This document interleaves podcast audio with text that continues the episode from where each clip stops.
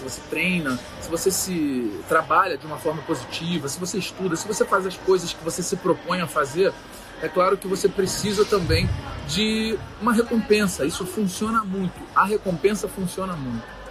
Quem faz dieta já ouviu falar no dia do lixo. Eu não gosto de falar dia do lixo porque as pessoas acham que pode comer qualquer coisa de qualquer jeito. Não é.